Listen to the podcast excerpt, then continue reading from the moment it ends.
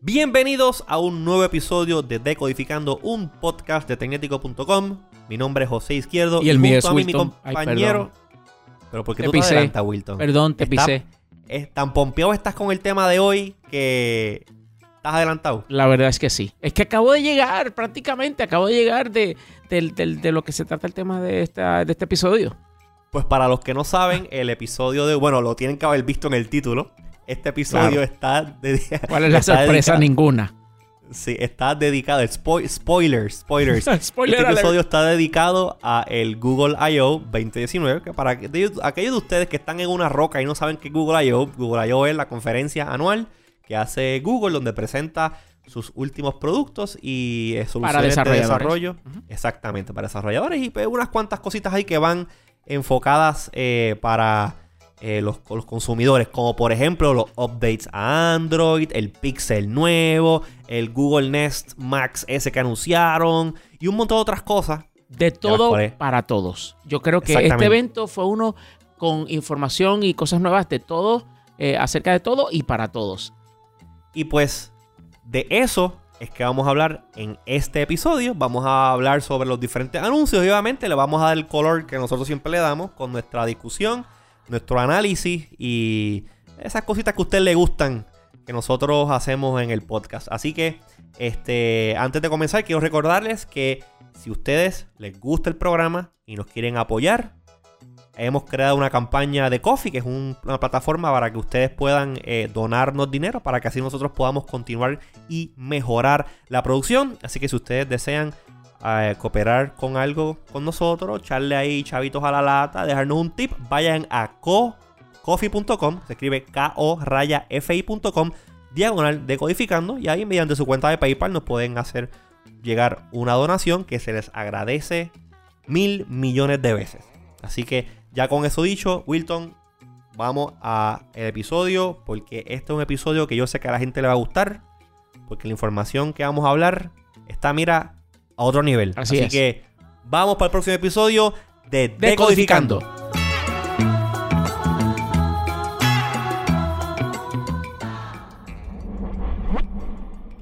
Directamente, bueno, directamente no porque ya llegaste a Puerto Rico. Exacto.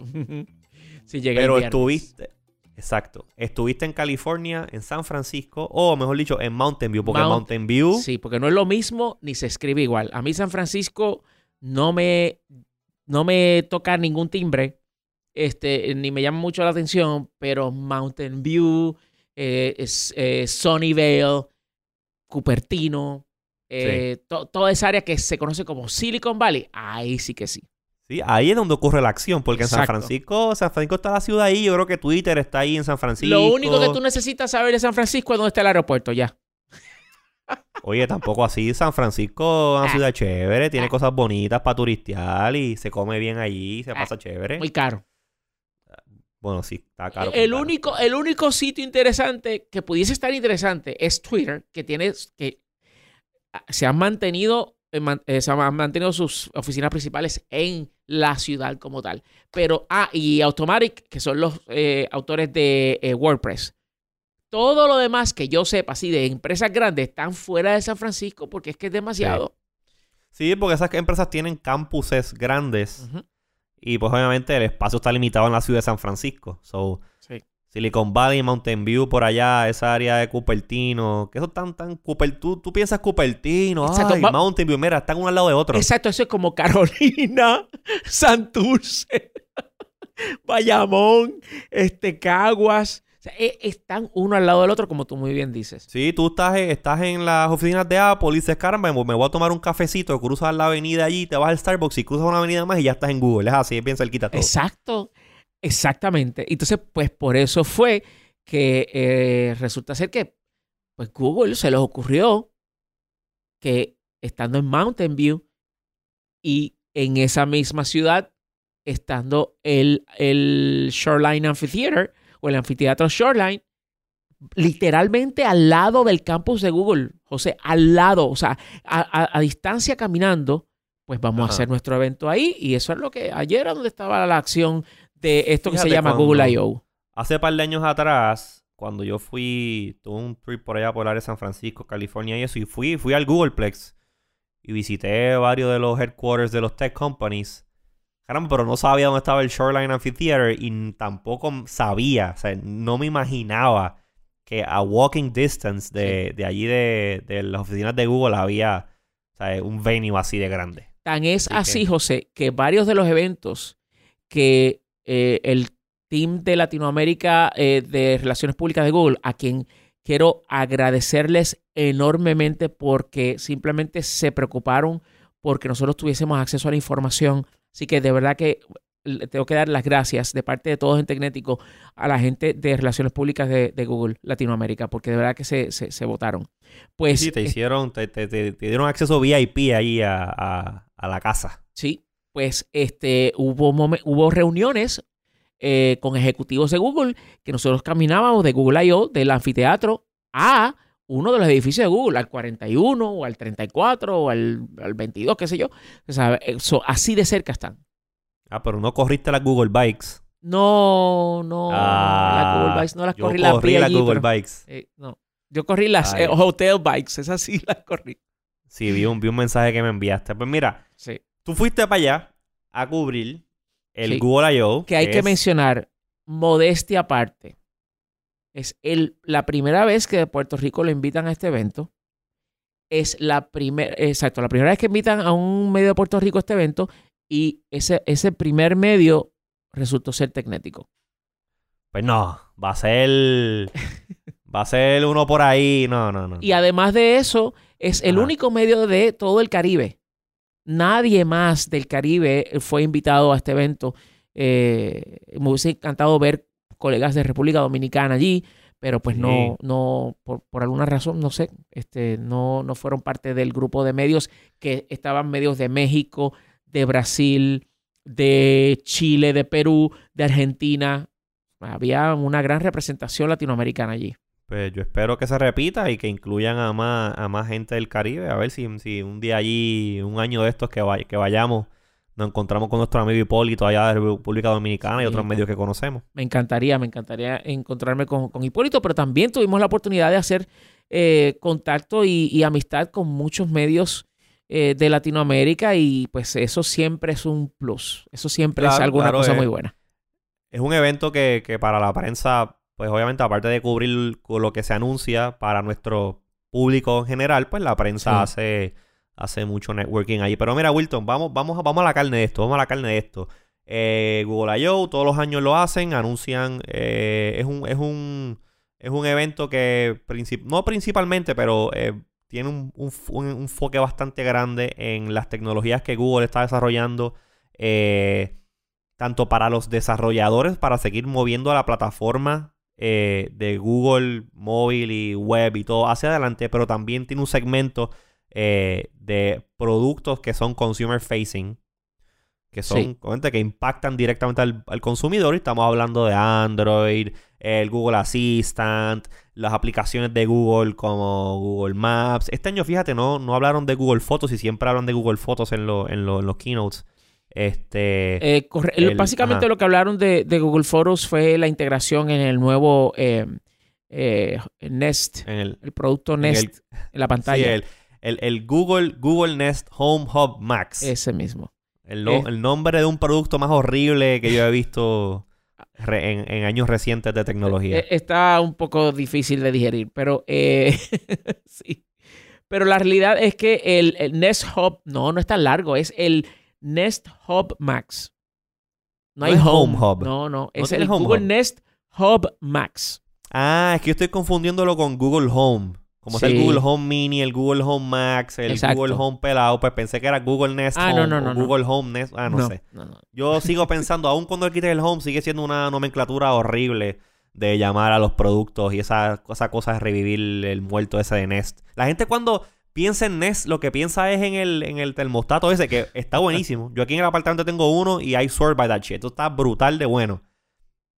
Pero, ah, no sé, no sé. Hablamos de Nest de- después. Sí. Porque hubo dos o tres anuncios aquí buenos eh, que quiero ir contigo y dar junto a ti nuestra, lo que nuestro parecer, nuestro, nuestro y analizarlo. Pero, Ajá. pero mira, sí, sí. Este, antes de, de- de entrar en el detalle, eh, el ambiente de eso allí es como si fuese un festival. Es como ir, para los que están en Puerto Rico, piensa en el anfiteatro eh, Tito Puente, ¿verdad? Multiplícalo Ajá. por exponencialmente y entonces tienes el anfiteatro como tal y los, las áreas alrededor pues imagínate que ahí en cada área pues pusieron estas carpas gigantes y ahí, hay, y ahí se desarrollan charlas, se desarrollan demostraciones técnicas, se, desarrollan talleres, se desarrollan lo que se llaman los sandboxes, se desarrollan demos, o sea, y esto multiplícalo como por 20 y entonces estamos hablando de Google I.O. Sí, so Es que es un, es, un fe- es un festival de nerdos. Entonces, sí, y entonces Oh. se utilizó, O, ajá. ¿qué, ¿qué iba a decir?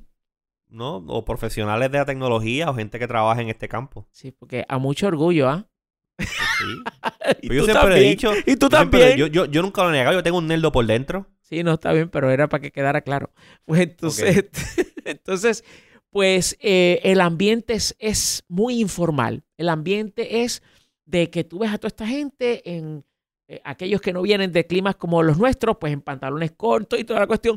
A los que venimos en pantalón, eh, eh, de, de climas como el nuestro, pues lo vemos con jacket y toda la cuestión, como estamos, porque estaba a 59 grados de temperatura. Ah, Este, está bueno. que- Esa temperatura está buena. que, que estamos hablando como unos 29, 30 centígrados.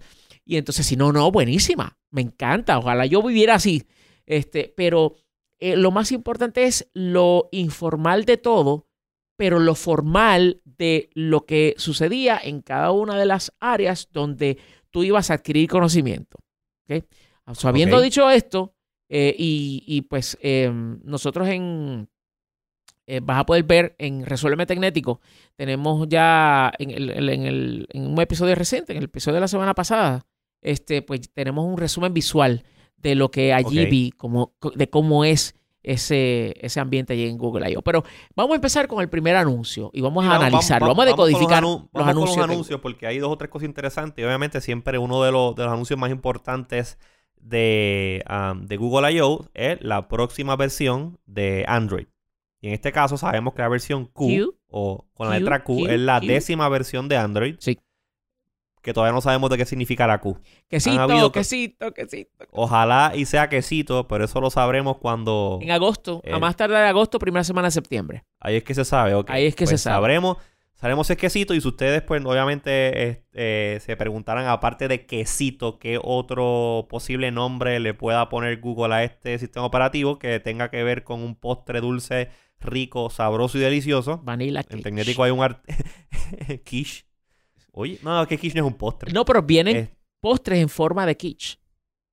Pero eso, es- eso es Mm, estirándolo demasiado. sí, Señores, no le den más vuelta al asunto, pónganle quesito y se acabó. Ya. Pues en Tecnético hay un, eh, hay un artículo bien chévere que Wilton pu- publicó. Este, vayan y búsquenlo. El nombre Mira, de Android Q. Te voy a decir una cosa. Dime. El día que vayan a hacer el anuncio, eso aquí en Tecnético lo vamos a, a trabajar y lo vamos a transmitir como si fuese Miss Universe. ¿Me entiendes? Eh, En el momento que haya anunciado la Miss Universe, es como que el momento que vayan a decir cuál va a ser el nombre de la versión de Android. Y si dicen quesito, aquí vamos a brincar para arriba. Ah, no, claro, claro, claro. Digo, eso, estaría eso bueno. obvio. eso estaría bueno. Pero eso lo vamos a hacer. Y vamos a tener una bandeja de quesitos aquí para celebrar, porque yo sé que le van a poner quesito. pues yo. pueden decir despacito, dedos. pueden decir quesito. Está bien. Ya, veré, ya veremos, dijo el ciego. Pues eh, ajá, anunciaron, bueno, ya se sabía Android Q, ya Sí. el- había un beta que estaba corriendo por ahí. Pero anunciaron dos o tres cosas eh, oficiales ya que vienen en esa nueva versión. Que obviamente siempre va a llegar primero a los teléfonos Pixels. Eh, aunque algo interesante que yo no había visto en años anteriores es que aun cuando siempre se Google hace disponible una versión beta o un developer preview, casi siempre esos, esos developer previews solamente están disponibles para los- la línea de teléfonos Pixel. En este caso, y eso Sí. es algo que en años anteriores yo no había visto, en este caso anunciaron el beta y el beta estaba disponible con un montón de manufactureros. Y Sony, básicamente todo. Huawei, eh, Oppo, Este, OnePlus estaba también en la lista. Correcto. So, eh, todos esos teléfonos, eh, o, lo- o los teléfonos que sean elegibles, pues sí van a- pueden instalar la versión beta de, de Android. Lo curioso de todo esto es que, eh, aunque desde ya se puede instalar, porque está disponible, los que compren el Pixel 3A y el Pixel 3A XL tienen que esperar Ajá. hasta junio. Gracias. What the fuck. Eso No. está bien, bien. No sé qué pasó ahí, pero- como, ahí como que el, el, el, el equipo de desarrollo, el product team del Pixel, como que no se comunicó bien con el, con el product No team de Android y no coordinaron una fecha increíble. de verdad que no sé qué Increíble. pasó ahí. Y, eh, pero esto pasa a estas compañías grandes. Estas compañías grandes son tan y tan grandes que muchos teams funcionan como compañías aparte. Y a veces no sé, no sé qué pasó ahí. Pero interesante que estén eh, abriendo el beta para otros, eh, otros, otros manufactureros. Y yo creo que esto está bueno porque Android siempre ha tenido el problema este de que sacan todo, sacan sistemas operativos nuevos todos los años. Pero la y es para la burbuja. Es para la burbuja. Es, la- es esos dispositivos que, que siempre eran los de Google. Y entonces eso eh, hacía que se tardara un montón de tiempo el que saliera esa nueva versión para los demás manufactureros. Y una de las cosas que me llamó muchísimo la atención, José, de Android Ajá. Q es que en cuanto a... eh, aquí hay dos temas principales de este sistema operativo.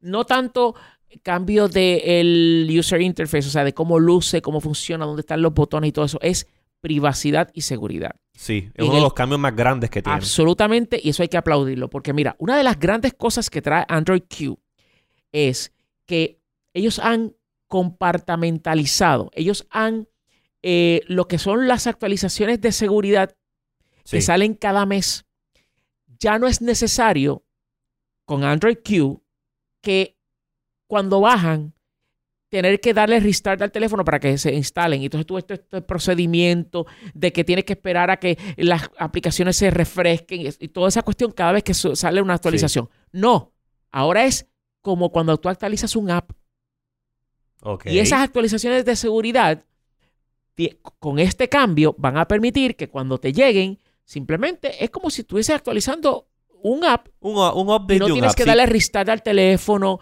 no tienes que tener downtime, o sea, no tienes que, que dejar de contar con tu equipo para que estas instalaciones, estas actualizaciones de seguridad se instalen. Eso yo creo que es algo extraordinario por parte de Android y me da a mí a entender de que este juego, me refiero, o esta carrera eh, de diferentes sistemas operativos, ya sea móvil o en computadoras, no es el que más rápido llegue, es el que más estamina tenga para desarrollar una mejor solución. Y hemos visto, y hay que recordar, cómo ha sido la evolución de Android desde las múltiples veces que Apple lo puso en ridículo por diferentes razones, que para mencionar aquí, pues tendríamos que estar como que demasiado rato. Este, y cómo Android simplemente, simplemente con su rabo entre las patas, cada vez que Apple decía algo, simplemente se hunker down, se, Sí. se bajaban la cabeza, pero no era de vergüenza, era para trabajar. Y Claro, con eso y- vino, y eso, y con eso vino, y perdón que te interrumpa, con eso vino las actualizaciones de aplicaciones en del, eh, del Delta nada más. Aquellas cosas que solamente hay que actualizar, no tienes que bajar la aplicación completa. Con eso vino este, la, la- la expansión de, eh, o mejor dicho, la, la- el aumento en rapidez de las nuevas versiones de Android en otros equipos, que sí, son los flagship, pero por algún, la- algún lado había que comenzar. Y ahora esto, de poder actualizar el equipo, como eh, eh, el sistema operativo, la parte de seguridad, como si fuese actualizar un app, eso hay que aplaudirlo. Es bueno, y, y yo, te, yo te diría que por este mismo problema que se ha creado de Android ser un sistema operativo técnicamente open source, y tú tienes este Sí. montones de desarrolladores o montones de manufactureros trabajando con esta plataforma, pues a diferencia de Apple, que Apple dice esto va a ser así, and make it so, y de la noche a la mañana 18 billones de, no, no, 18 billones, dos, montones de teléfonos, todos se Sí. actualizan a la misma vez y todos están corriendo la misma- el mismo software a la par. Pues en el caso de Android es un poquito más difícil hacerlo y eh, debido a este problema. Mucho más difícil. Es más difícil, pues eh, obviamente Google ha tenido que buscarle técnica, literalmente la quinta pata al gato para ver cómo tú rompes el sistema operativo de sus dependencias innatas. O sea, porque tú Sí. literalmente el sistema operativo, quien lo desarrolla es Google, so que para tú integrar un update, que es lo que, que es el problema que está pasando ahora, eh, el manufacturero original del teléfono tiene que venir, ver el package, integrarlo, modificarlo para que, se, acos- para que se, se ajuste a las necesidades de ese vendor en particular. Pues Google, yo sé que está haciendo todo lo posible to break apart ese sistema operativo, cuestión de que ellos puedan re- regain, o sea, eh, eh, retomar el control de las actualizaciones. Cuestión de que cuando, no- cuando pasa que tú tienes un, un teléfono Galaxy S8 y Google saca la versión 11 del sistema operativo, que a- tú Sí. recibas esa versión. Sí, sí, Porque tú sí. recibas los features de la nueva versión que han hecho un montón de cosas. Ellos han trabajado con los Android System, los Play, creo que se llaman los Play Services, este, eh, que ahí arregla las dependencias del, del um, ¿cómo se dice? De las aplicaciones, a, las aplicaciones, las aplicaciones como tal tienen este layer, Sí, los capa frameworks y todo medio, lo que esta- es, la- todo el andamiaje que eh, técnico y de software que utilizan las aplicaciones. Yo hago, yo hago una aplicación, yo no me voy a reinventar el acceso a, a- a un, a sensor, a una cámara. Yo utilizo los- las librerías y lo, y lo que Google dentro de Android me provee para yo acceder a eso, cosa que yo tengo que reescribir. Por eso es que una aplicación puede desarrollarse, está bien, básica, pero puede desarrollarse en tiempo récord. Porque una vez tú sabes lo que tú quieres y sabes cuáles son los enchufes que tienes que utilizar, que Google te provee, cuáles son los cables con los enchufes, pues entonces simplemente pues enchufas aquí, y usas este cable de aquí a acá, y entonces pues tienes una aplicación funcional utilizando. Pero yo no, yo no soy desarrollador, I mean, pero en este caso tú no estás, me parece a mí que con esto que está haciendo Google, que si el, aunque creo que Project Treble era para eh, los system updates y este, esto, esto que Sí. es con lo, con lo del... Eso mismo, Project Treble Android. es eso.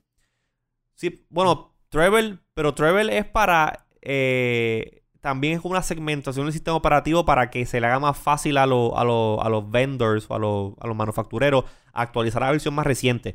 Pero lo de Google Play Services, yo creo que es como este layer. Y a lo mejor estoy seguro que hay un desarrollador que me está escuchando ahora mismo y está gritando en el podcast. "Bueno, no, es que eso no es así. Eso no es así, tú no sabes nada. Pues yo no sé nada. Bueno, sé un poquito de, de, de development, pero eso del Google Play Services es como si fuese un layer intermedio que comunica la aplicación con el sistema operativo y tú puedes tener como este nivel de compatibilidad. No tienes que estar targeting un OS en particular eh, y los features de ese OS, sino que tú desarrollas tu aplicación y ese middle layer se encarga de conectar una cosa con la otra y que funcione todo bien. Pero anyways.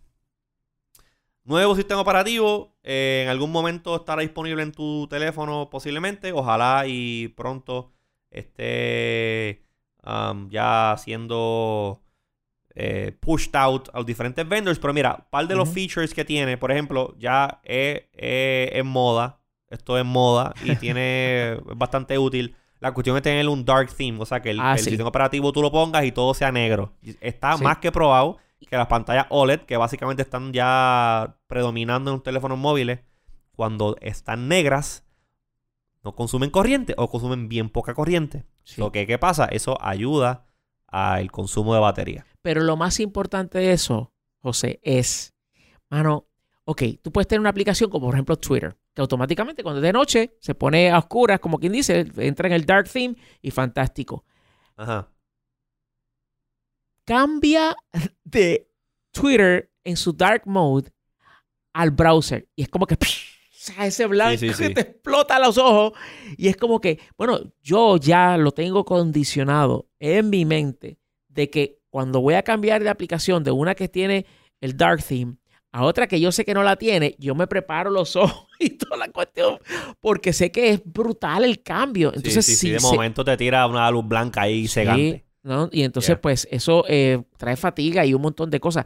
Y entonces, pues, ya hacerlo a nivel de sistema operativo y que todas las aplicaciones se actualicen para que sean compatibles, oye, eso definitivamente, eh, a menos que venga, porque esto es, esto es un proceso y esto va a ser con la nueva versión de Android, pero a menos que venga Apple y en iOS 13 lo lancen así y que cuando llegue eh, septiembre, que lleguen los nuevos iPhones y ahí se instale, entonces todos los teléfonos tengan este dark mode a nivel de sistema operativo, pues Android sería el primero en ponerlo es un así. Trend, es un trend que viene. Por ejemplo, mi OnePlus 6T tiene Dark Mode desde hace tiempo. Hay muchos manufactureros que en su versión de Android se lo han integrado. Este, incluso la Mac ya tiene Dark Theme ya desde Mojave. Y ya es, es más que justo y necesario que Apple ya haga lo que tenga que hacer para en iOS 13, que se rumora que ese es uno de los grandes features que va a venir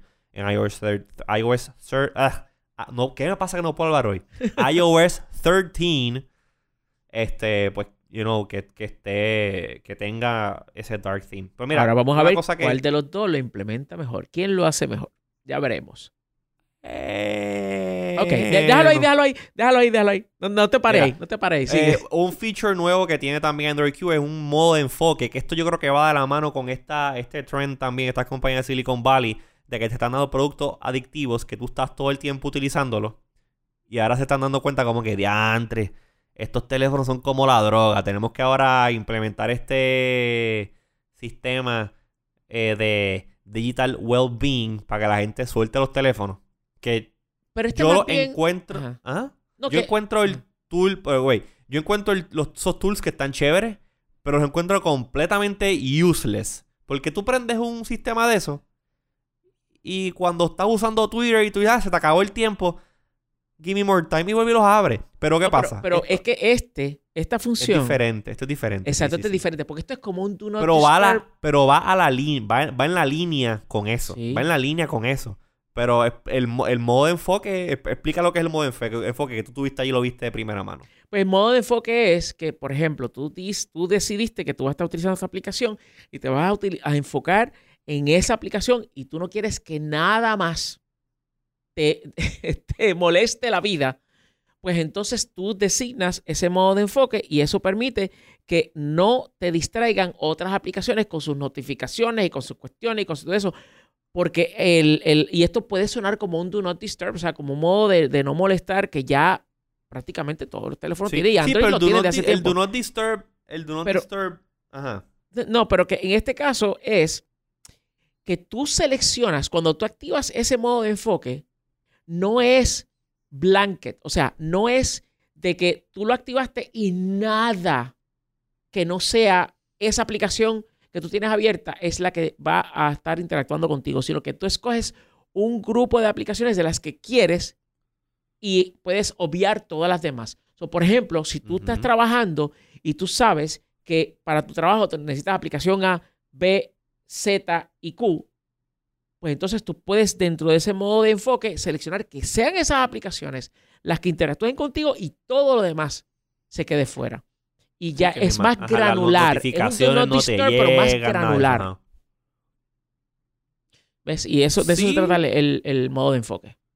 Sí, es, pero eso va, eso va en la, en la misma línea de todos estos otros digital well-beings, este iniciativas que te permiten actually enfocarte en lo que tienes que hacer y no distraerte cuando te envían un like, cuando te envían un mensaje WhatsApp fastidiando un meme, cuando, o sea, ese tipo de cosas.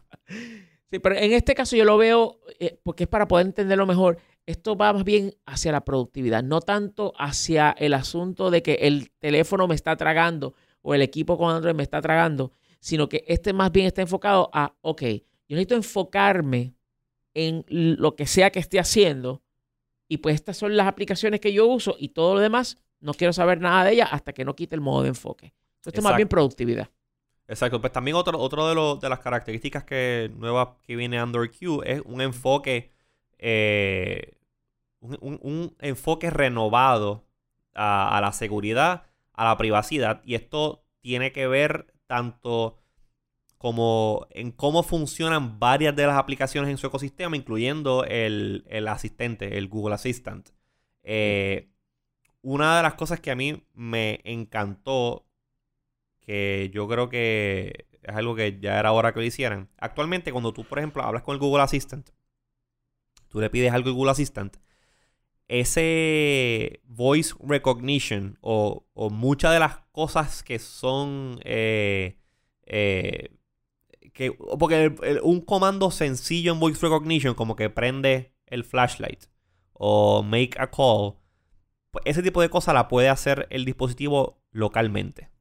Pero cuando tú le pides algo un poquito más complejo como que búscame esta información en el internet o eh, un comando un poco más, más, más complejo él todas estas grabaciones tiene que enviarlas a un servidor de Google para que el servidor interprete qué es lo que tú dijiste, que entienda el contexto de lo que tú estás diciéndole. O sea, el sistema, el sistema este de ellos de inteligencia artificial que puede eh, determinar qué es, a qué es lo que tú estás refiriendo cuando haces una pregunta. Y pues ese modelo y todo eso. Exacto, exacto. Ese modelo corre en el cloud. Pues, ¿qué pasa? Google mágicamente utilizando eh, modelos de machine learning, algoritmos de artificial intelligence, ese modelo que corría en el servidor lo pudieron comprimir a tal manera que ahora corre en el device. Eso está, eso es espectacular. Te digo una cosa, cuando vimos la, cuando yo vi la demostración allí de eso, tú tienes que pensar lo siguiente. Google lo que ha hecho es que ha, ha, ha eh, básicamente transferido el resultado del proceso de un data center en tu freaking celular. Sí. O sea, y esto es lo que se conoce como edge computing. Esa, esa, esa, computación, ese, ese proceso de tomar la voz, analizarlo, ¿qué es lo que quiere decir? Vamos a compararlo contra todo esto otro. Toda esa vaina que, que se ejecuta en un data center o en varios data centers alrededor del mundo, y que una vez sale ese audio de tu celular, va por la conexión a internet, llega al data center, ahí se decide quién es que va a manejar que se queda guardado en el data ah, center. y se queda, exacto, se queda grabado allá para poder analizarlo. Entonces regresa el resultado. Que eso, ok, tú puedes pensar como que, wow, pero, oye, Wilton, ¿sabes? Pero eso ocurre bien rápido. Lo que esto resuelve son varias cosas. Uno, el, la rapidez.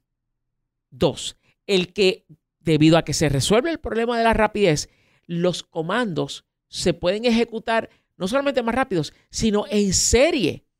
Y no hay que esperar a que vaya y venga la cosa. En el mismo equipo se ejecuta todo porque todo ese andamiaje, todo el cerebro que es necesario para ejecutar instrucciones dadas a través del asistente inteligente de Google, ahora las ejecuta el mismo dispositivo y claro, habrá que ver si esto es solamente en equipos que sean flagship, o sea, de los tope de línea o tope de gama. Bueno, me imagino que tendrás que tener algún tipo de processing power, you know, pero decente pero ellos para dicen, que esto corra así. Pero ellos dicen y dijeron allí que una de las cosas que ellos esperan hacer, inclusive con Google Lens, es que esté disponible no en Android One, en Android Go, que es la versión de Android para equipos de bajo costo que se venden en, mercados este, eh, emergentes. estamos hablando de que, que un equipo, ponle, vamos, el mismo, de, el mismo de, uno de los equipos que anunciaron allí, 399 pesos. Ponle un equipo de 399 pesos que pueda hacer este tipo de, computación eh, eh, de la manera tan rápida como allí lo demostraron.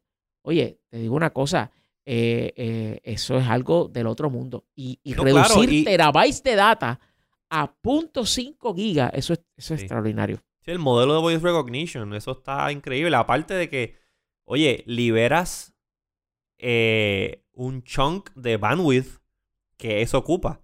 O sea, el latency, que lo mencionaste, la rapidez. So, el, ya que el teléfono. Literal, literalmente estamos hablando que el teléfono es inteligente de por sí. Sí, no que simplemente es un bypass a un servidor. Sí, exacto. El teléfono actually es el que está reconociendo tu voz y el que está ejecutando los comandos.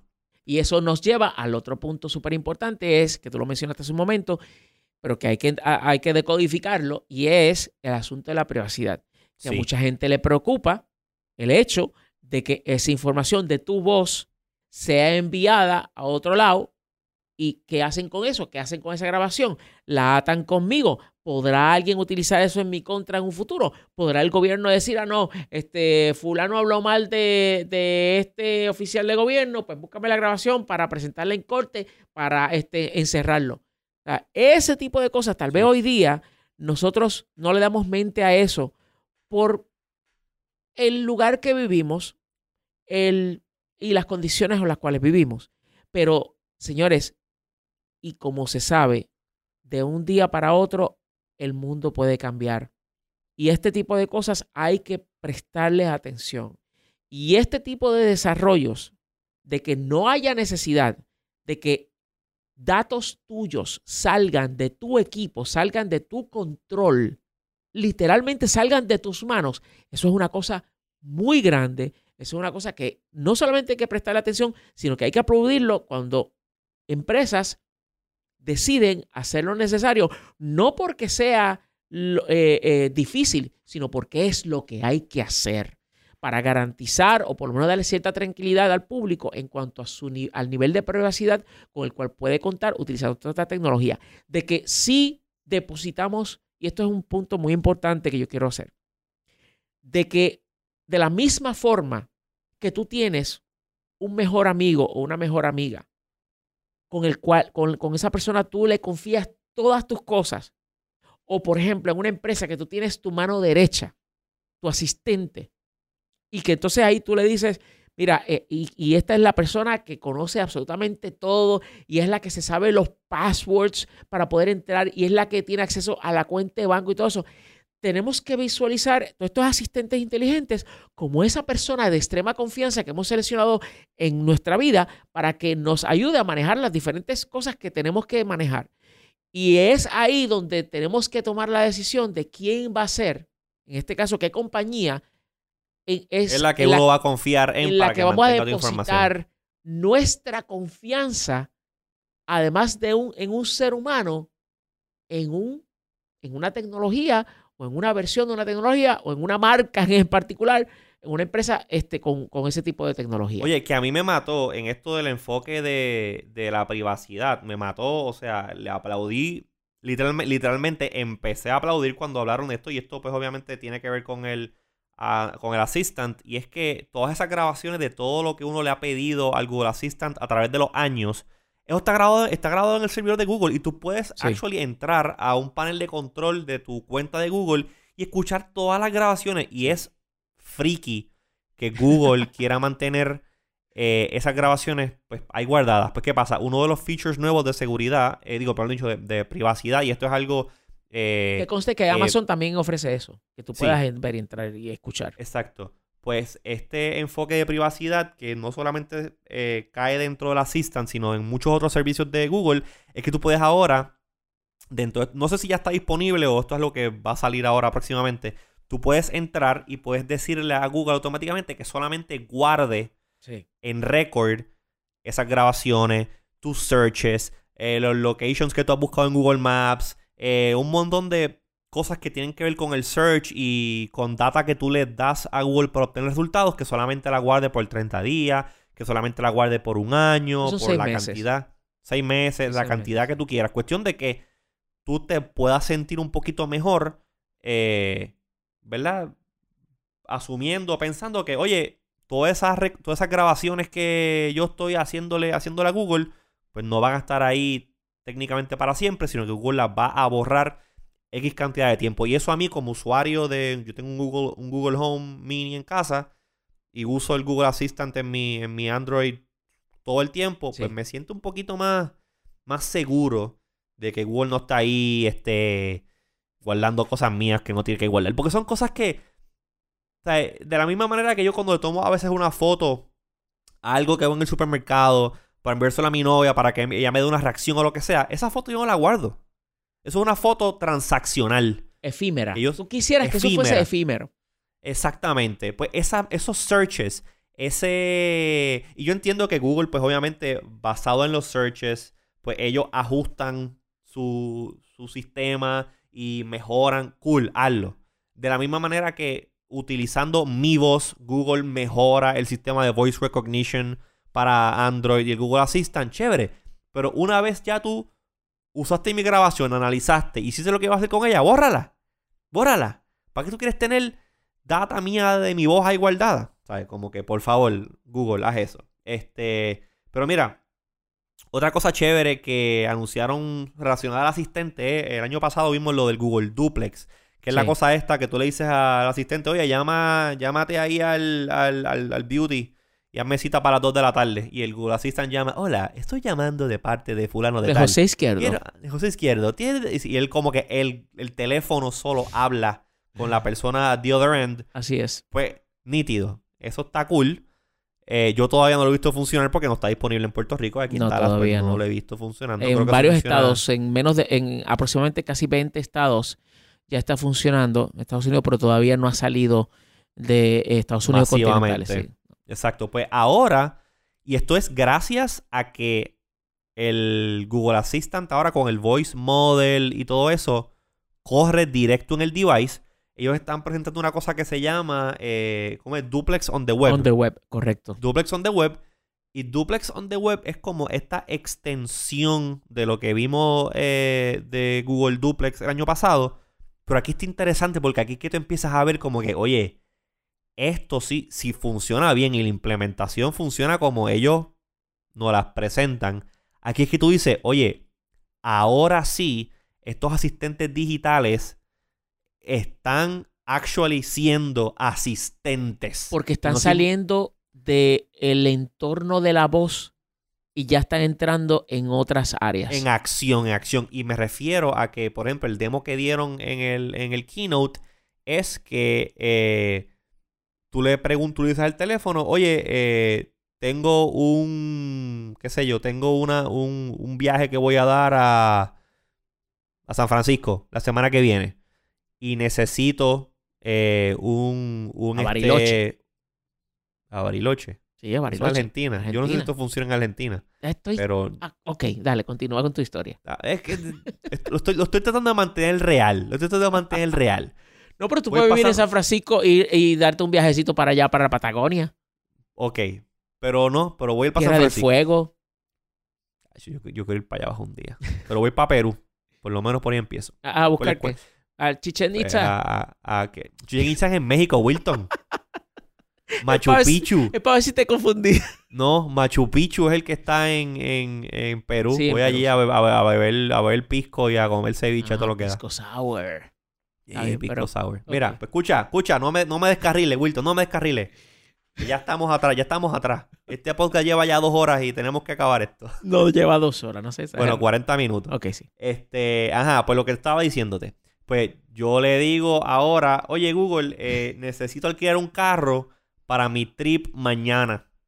O el trip de la semana que viene. Pues Google va.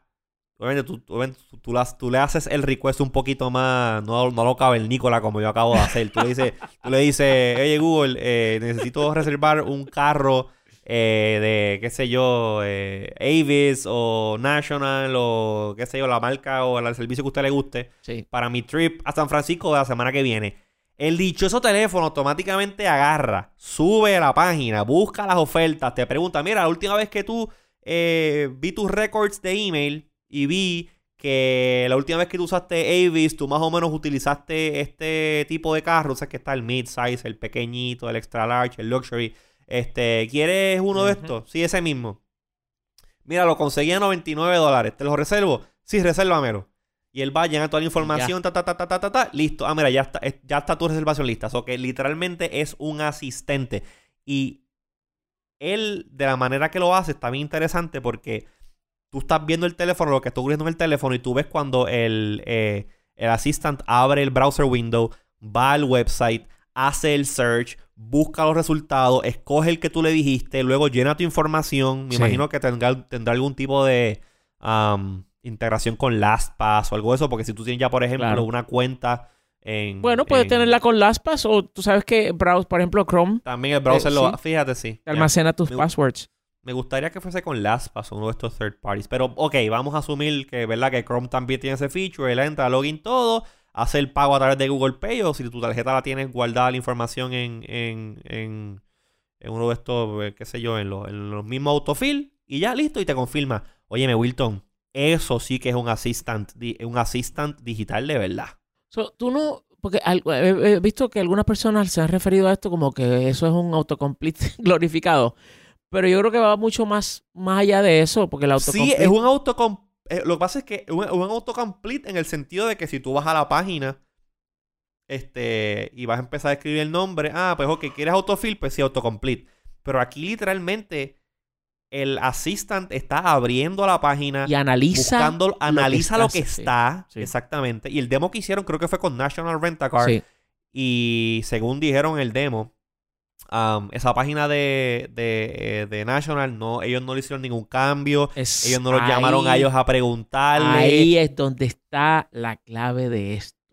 La diferencia entre, porque por ejemplo, mu- muchas personas no saben esto, pero eh, una de las cosas que tiene una, que una página tiene que tener para que la autocomplete funcione es que cada cuadrito de esos que tú, que, que tú te aparece para llenar debe de tener un nombre que el sistema de autocomplete del navegador Pueda pueda reconocer. reconocer para que entonces funcione el autocomplete. Por eso es que hay páginas donde te pone información que no va, que, te sale donde no va. Pero en este caso, si es como Google dice, las páginas de internet no tienen que hacer nada porque van a, a- a analizar no solamente la cajita, sino el contexto, o sea, el texto que identifica qué es lo que se supone que se escribe en esa cajita.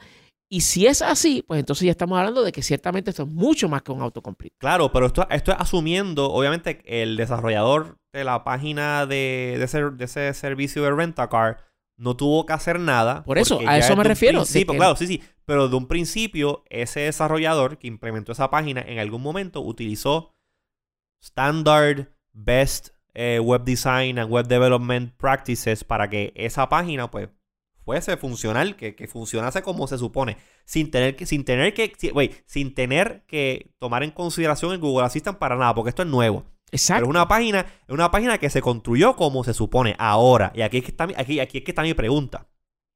Si tú por ahí tienes un desarrollador marca Acme, que tú le pides, mira, necesito una página, yo voy a hacer izquierditos renta car. Y el desarrollador marca Acme va, ah, no te preocupes, izquierdo, yo te voy a sacar esto, 3.99, te voy a cobrar por hacerte el website completo, No, negra, no, en Fiverr, en Fiverr por 5 pesos te hacen el website. Eh, Pues por 5 pesos, pues así mismo, eh, ajá. En Fiverr. Así mismo posiblemente cuando, cuando entonces tú le, tú le digas, oye, oye, Google, eh, resérvame un carro en izquierdito rentacar. Cuando él vaya allá y diga, y él va y busque, eh, what the fuck is this? Como que no... no, porque obviamente si la página está mal construida, la estructura interna de la página está mal construida, el assistant no va a entender qué rayos está pasando ahí. Sí, no pero en este ayudar. caso se trata de que sí, el, el, el duplex for the web Claro, eh, estoy seguro que no si entra necesite, no necesita para funcionar, no necesita que la página esté hecha speak and span, que esté hecha perfecta. ¿Me sigues? Esa es la diferencia. Que no, entre no, no, los- bueno, bueno, bueno, bueno. Yo, yo difiero de eso. La página no tiene que estar customizada ni con extensiones adicionales para guiar al assistant. Pero la estructura de la página como tal, el desarrollo, tiene que ser basado en estándares como se supone. para que Duplex for the Web funcione, eso es precisamente el, el- la inteligencia artificial, el machine, lear- machine learning, lo que hace es que el browser mimics, que el browser se comporte similar a como se comportaría un ser humano, porque aprendió Claro. analizando información que aparezca de la misma manera como yo entro a una página, la página me va a presentar donde yo llenar los datos, pero no necesariamente esa página está perfectamente diseñada para que eh, el humano la entienda. Ah, Por eso es que hay páginas que, tú sabes, uno- cualquier persona las puede utilizar y hay personas, hay personas que no, que necesitan ayuda. Pues en este caso, Claro. se supone que, que Duplex for the Web sea de que no necesite que la página tenga estándares ni sea preparada específicamente para nada que sea que, que tenga que, que signifique compatibilidad con Duplex, sino que sea cualquier página y que esto tenga la capacidad de mirar, tal y como hacemos nosotros, miramos la página y en un 2x3 pues podemos, tú sabes, como que discernir y definir y, y descifrar lo que es la página y llenar la información donde la tengamos que llenar. Yo espero que sea así y el sueño es que sea así. Es, exacto, sí, exacto. Pero por alguna razón tengo in the back of my head esa, esa, esa piquiña de que mm, si, esto no, si estas páginas no están diseñadas como se supone, el diseñó un desarrollador marca Acme, esto puede que tenga problemas. Ahora, este demo que dieron fue un demo controlado. Lo hicieron ahí, enseñaron, funcionó bien. Sí. Yo no sé cuántos otros tests internamente hicieron ellos. Y el que le salió bien así de la patada fue con, ese, con esa página. Cuando esto esté ya disponible, eh, ¿cómo se dice? Al público general, que yo empiece a. que empecemos a ver esos cases de que me le quise, quise buquear un avión este, de Ceiba a Vieques con Vieques Airlink. Eh. Y la página de Vieques Airlink la hizo PP Development Company. Y no estoy diciendo, no estoy diciendo que eh, Vieques Airlink tenga una página mala. O sea, nunca lo he utilizado, pero who knows. Eso existe. Este, Vieques sí, Airlink. es Vieques, Ah, ok. Vieques Airlink.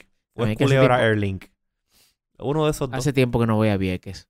Papo, te loco por volver. Eh, Vieques y Culebra. hay que Pero ir, me voy, pero me, me voy en el ferry porque un avión no, no me llama la atención. Sí, yo siempre doy en el ferry y no me quejo. El ferry está bueno.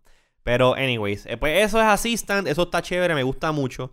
Duplex. Eh, ¿Ah? Duplex for the web. Du- duplex. Y eso tiene que ver con el Assistant. Ah, sí, eso es, claro, claro. exacto. Tú, el, el interface de Duplex es el Assistant. Sí. Este. Mira, otro, otro, otra cosa interesante que tiene Android Q. Y ya estamos. Estamos acabando ya casi.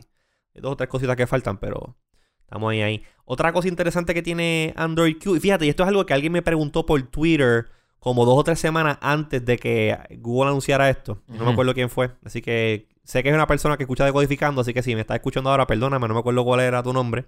Pero me acuerdo de tu tweet. El handle es es al- Panasonic. No, no era Panasonic. Sí, sí, porque anticipando el futuro.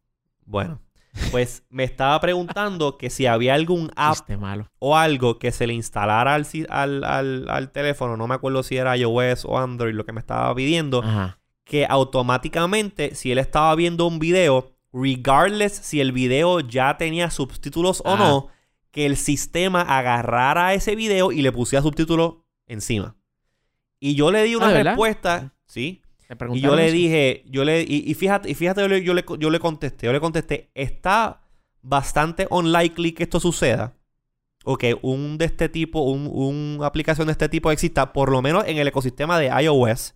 Porque para que esto funcione de un third party app, eh, el app tendría que estar escuchando live el audio que tiene, que está saliendo por el canal de la bocina. O sea, el audio, el, el app tendría que interceptar el audio channel de ese video, Sí.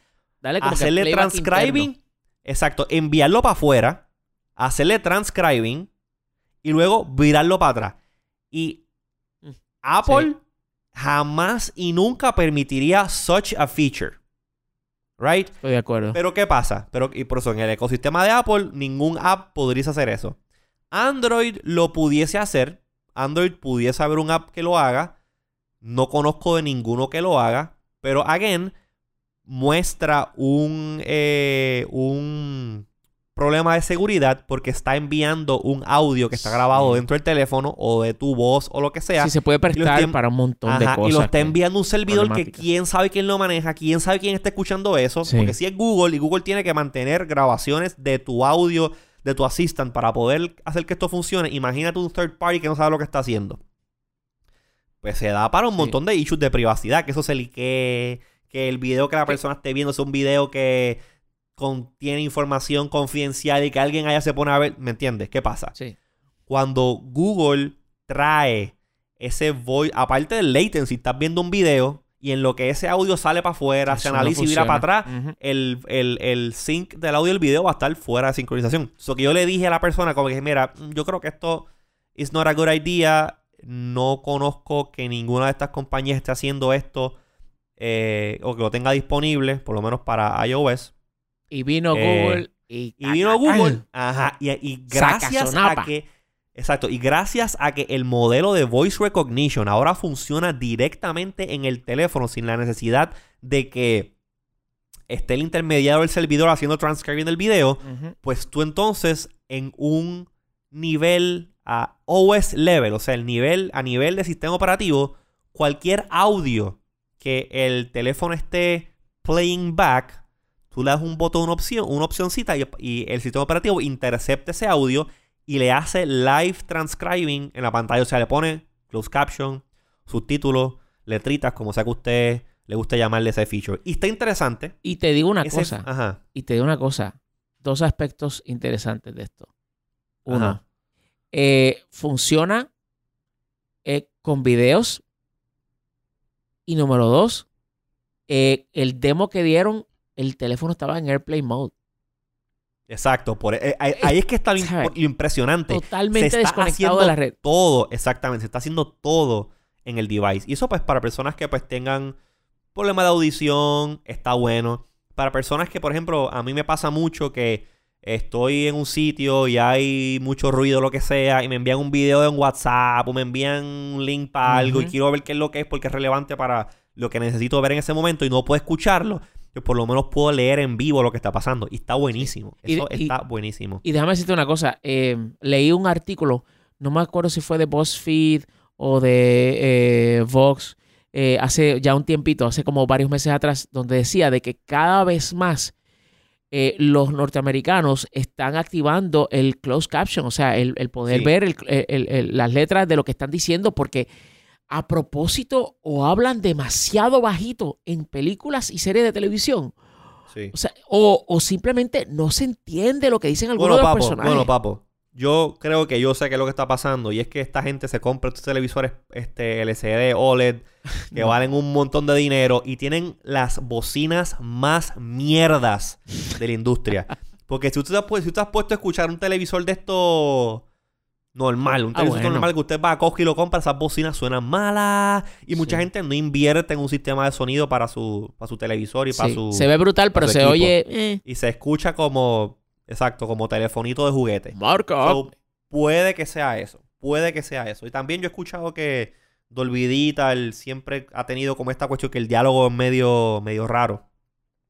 Y aun cuando que uno no tenga, como que el diálogo no, no, no, so- no sobresale. Pero anyways, este, está bueno ese feature. Am, esto me recuerda a mí eh, ese, ese, ah, ¿cómo se dice? Esa, esa teoría o esa teoría de conspiración que había de que Google, de Google no, de que Facebook estaba escuchando lo que tú decías en el teléfono Ajá. y enviaba para allá y te presentaba anuncios.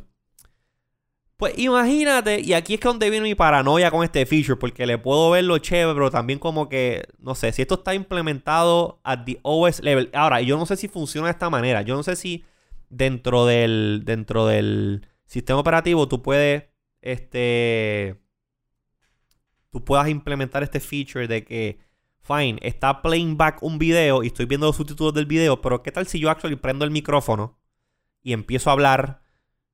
El teléfono se supone que me puede hacer transcribing porque es un audio que estás recibiendo. No. No.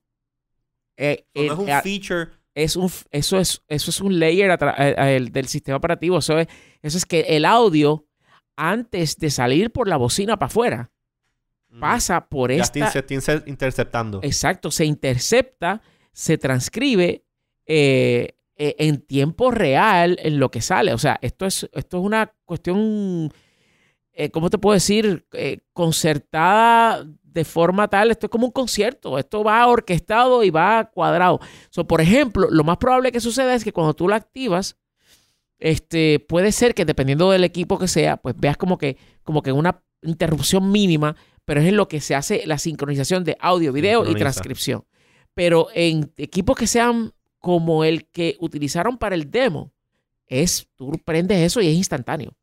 Es A mí impresionante. no me, lo que no me gustaría que sucediese es que utilizando este subsystem de closed captioning, lo que sea, que venga una compañía maliciosa y ya que no, obviamente, y este era, este era, el, el argumento en contra de el- la teoría de que Facebook te estaba escuchando, que tú tendrías que estar streaming todo ese audio constantemente al servidor de Facebook para que Facebook analice el audio y busque los keywords y le presente anuncios.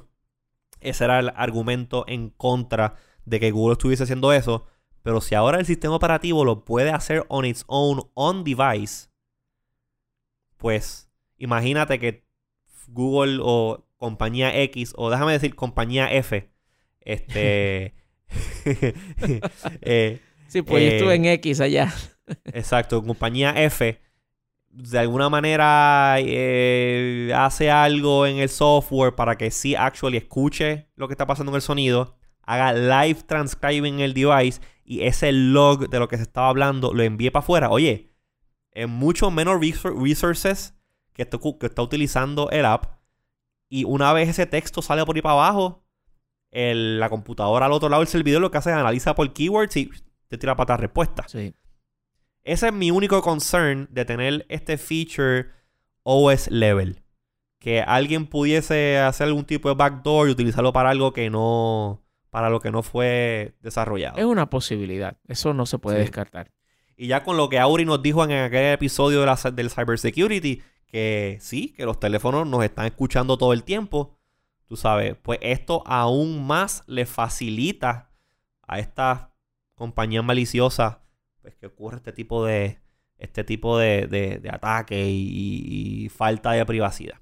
Pero anyways, voy a, me, quito el tin foil hat ya. Vamos a, vamos a movernos este para ya para los últimos temas porque ya se nos está extendiendo mucho esto. Quiero hablar rapidito de los productos físicos, los productos físicos, porque se nos quedaron dos o tres cositas de del Google Lens, que está lo más chévere. Eh, se nos quedó Lens Go. Sí. Eh, eh, hicieron unos cambios en cuanto cuando uno hace searches en Google, ahora te salen noticias y te salen un poquito más de, más de contenido relevante que puedes ver al momento allí. Inclusive los podcasts, ahora se hace search para un podcast. Esos son buenísimas noticias. Sí, para, los podcasters.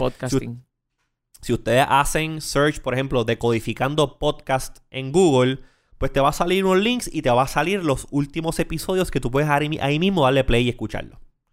So que eso es una buena noticia para los podcasters, claro. Y pues, reconociendo, y perdona que te interrumpa, reconociendo y en la voz del el CEO de Google, en su, con su boquita de comer, dijo de que, eh, el, eh, o sea, con esto está reconociendo la importancia de los podcasts y cómo estos pueden ofrecer información que realmente es importante.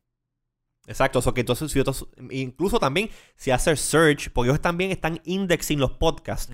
si tú haces search para una noticia, un tópico o lo que sea, aparte de salirte noticia, post de social media relevante, si hay un podcast eh, en el cual se estuvo hablando sobre eso, te va, a salir los te va a salir en los resultados y vas a poder escucharlo ahí mismo.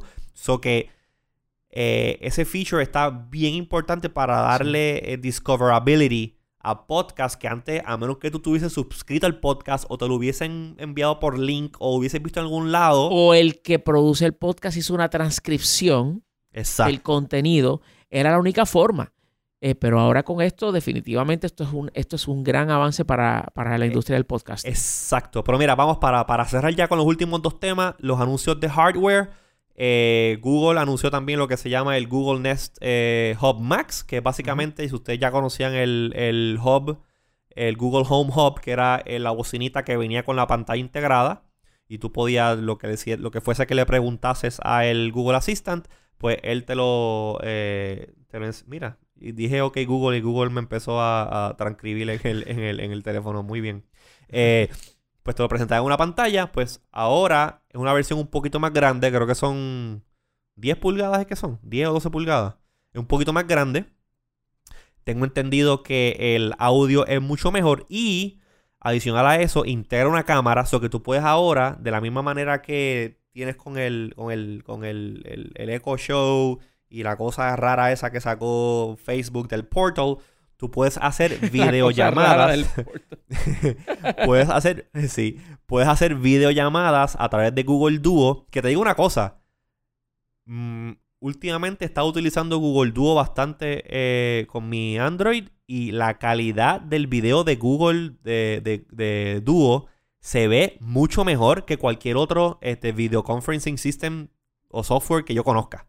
Mm. So, funciona muy bien, me gusta mucho. Anyways, pues ahora a través de Google Duo, mediante el Home Hub Max, pues puedes hacer videollamadas, tiene una, tiene una cámara increíble y hace face tracking, o que si tú estás cerca del screen, pues él te enfoca, si te fuiste lejos, pues la cámara como que te va siguiendo, cuestión de que se ve un poquito más dinámico el, el, la conversación que estés teniendo y pues para la persona que está recibiendo ese video, pues es un poquito más placentero y que no simplemente sea un frame estático y tú moviéndote alrededor, sino que la cámara es como si, es como si tuviese un camarógrafo encargándose de manejar tus transmisiones y tu, eh, tus videollamadas. Así que eso está lo más bueno. La pantalla es de 10 pulgadas y lo mejor que tiene es que ahora, pues, el Google Assistant reconoce gestos eh, eh, visuales. Ah, y si tú, por ejemplo, estás escuchando un, audio, música o video, lo que sea, simplemente te paras frente al Home, eh, al Nest Hub Max y le dices.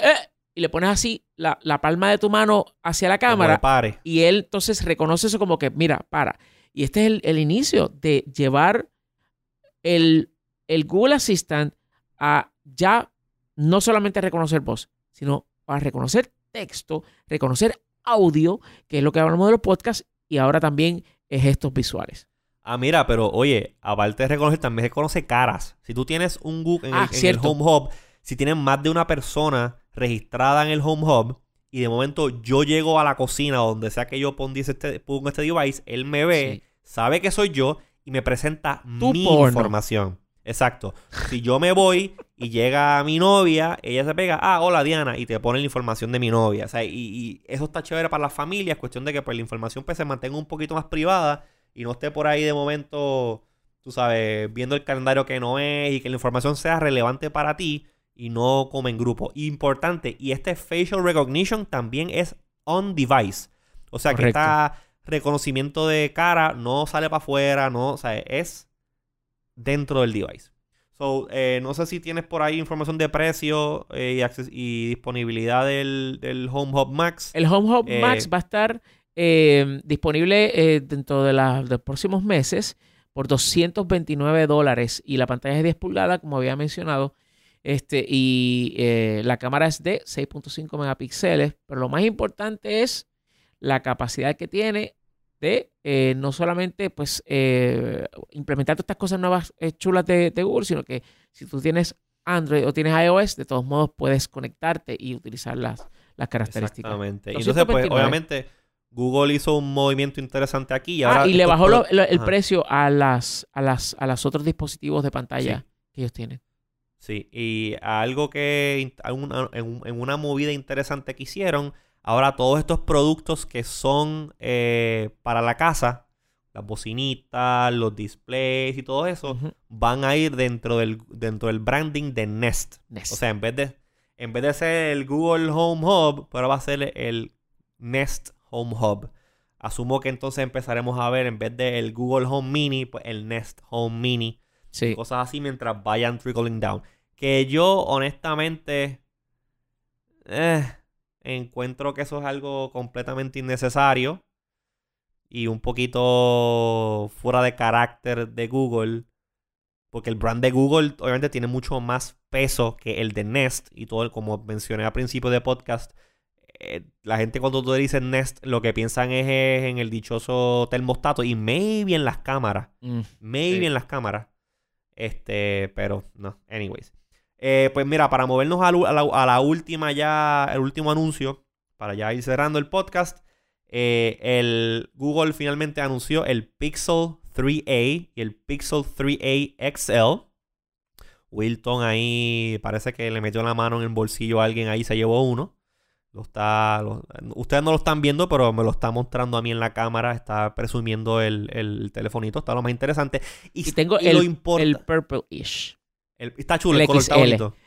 Es que tienes que ponerlo contra algo blanco para darte cuenta de que no es blanco. Ok, eso es, es, un, es un color literalmente purplish tirando para blanco. Sí, bien brutal. A menos que lo pongas contra algo blanco, que ahí sí que te das cuenta. Ahí ves la diferencia. Totalmente. Pues estoy loco por verlo, así cuando vaya para allá me lo enseña. Pues mira, la cosa interesante de esto es que Google. pues ya está disponible, puede ir a un montón de, de carriers que lo tienen. T-Mobile ya lo tiene, Verizon lo tiene, Sprint lo tiene. Y si lo venden desbloqueado, que funciona en ATT también.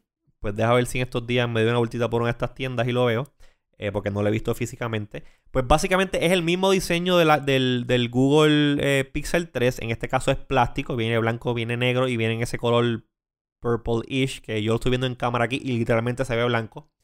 Eh, pero lo importante y lo interesante de este anuncio, obviamente aparte de tener la pantalla OLED, viene el tamaño pequeñito, el, el, tamaño más grande en el XL, eh, es lo siguiente.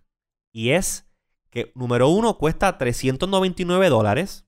Tiene la función de Charming. ¿Cuál es función es esa? Mira, la, función que tú vienes y si necesitas llamar el Google Assistant, lo aprietas abajo. Ah, sí, que igual que los otros Google Pixel, tú aprietas el teléfono a los lados y él automáticamente saca el Assistant. Este, Exacto. yo le llamo la función Charming porque es apriétame. No te resistas, apriétame. Pues, pues este... Eh, y algo que es súper importante es, obviamente, cuesta 3.90. 3.99 es que empieza, ¿verdad? 3.99 es el Pixel 3A y el XL, que es de la... Este es el, el, 3A, la pantalla es 5.6 pulgadas. Y el XL, en la pantalla es de 6 pulgadas. Y entonces, este, em, son 3.99 y 4.79 los precios.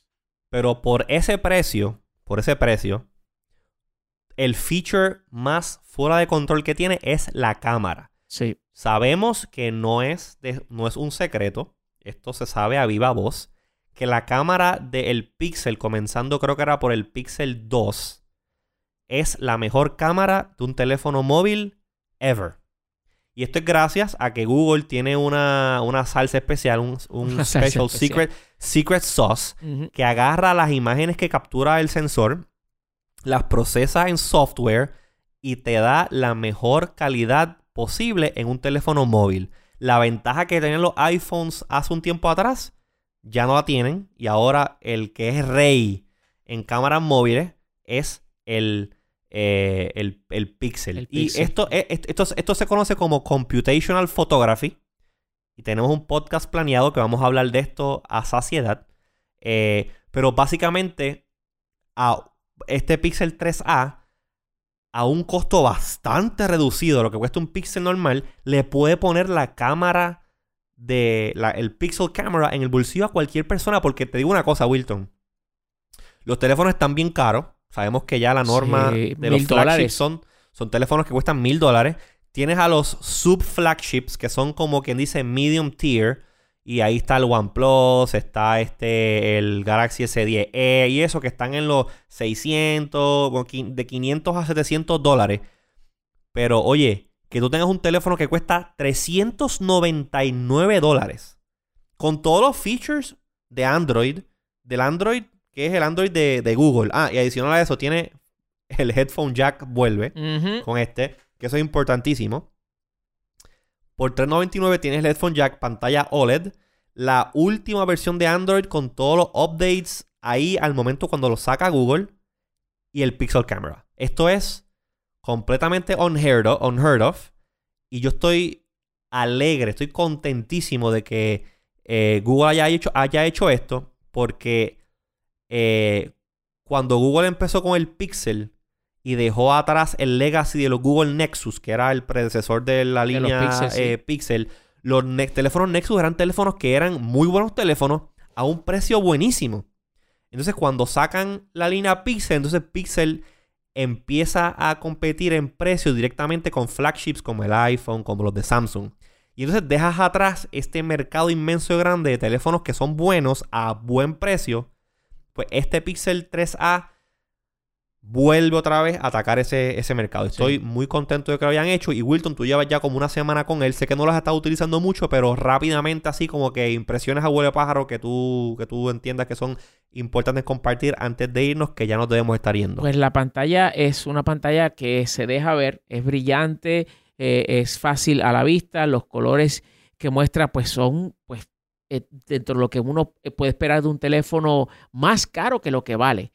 Eh, las funcionalidades específicas de, por ejemplo, el lector de huellas dactilares, el apriétame para eh, llamar al Google Assistant, eh, la rapidez con la cual sube la cámara, todo eso está dentro de las expectativas que, uno puede pues, esperar recibir dentro de un teléfono que sea más caro que lo que vale este. Y esto lo que va a hacer es lo siguiente, va a obligar, va, va a decirle al mercado, entiéndase los consumidores, para tener un buen teléfono no te tienes que gastar 800 dólares ni 1000 dólares. Y a los manufactureros que em, vendan teléfonos baratos, a decirle, ¿sabes qué? Ya no te puedes escudar de que porque eres barato no vas a tener buena cámara o porque eres barato no vas a tener funciones avanzadas de... Sí, que supuestamente, este, eh, tradicionalmente, estos teléfonos que eran más baratos, Sí, donde sufrían era en el, en el, en el plano de la cámara. exacto. Pero Y- con este teléfono no. Exacto. Entonces esto pone una nueva, esto, esto pone un nuevo eh, eh, punto de medición en el cual todos los teléfonos que cuesten 399 dólares, po- ponle entre, entre, y esto no, no hablando del, del Pixel XL, estamos hablando del Pixel 3A, no el del 3A XL.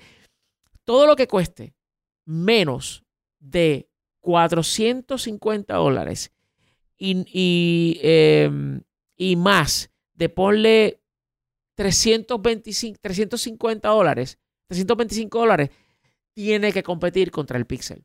Punto Sí. y se acabó. Si no, Sí. no vale la pena. Sí, ese, ese, ese price point se va a poner ahora bien peligroso para las otras compañías que estén manufacturando Sí. teléfonos porque la calidad que te está dando el Pixel por esa cantidad de dinero, eh, el, el- el bang for your buck es mucho mayor que cualquier otro teléfono en ese price point. Y Así ahora es. sí que esto, los Moto G6, los Ujú. Moto E, whatever, eso que más o menos están en ese price range, les van a temblar las rodillas. Sí, ya, ya no es, la cosa ya no es como antes. Y una de las cosas importantes que hay que mencionar es de que Google promete mínimo de tres años de actualizaciones y compatibilidad con eh, sistemas, eh, versiones de sistema operativo futuras. Tres Pregunta a la años. Motorola, pregunta a la Motorola, pregúntale a estos otros telefonitos este, de ese price range de hace un año atrás si tienen la versión más reciente de Android. No, no, estoy seguro que no la tienen. Con un Pixel sí. Ahora sí, yo te diría, yo te puedo decir a ti que los teléfonos Pixel eh, es bien probable que se vayan mainstream con este precio. Sí. Así que la realidad es que este teléfono, eh, de- mis primeras impresiones son de que es el teléfono a recomendar para la persona que no tenga razón por la cual gastarse eh, eh, se- eh, eh, 500, 600, 800, mil dólares.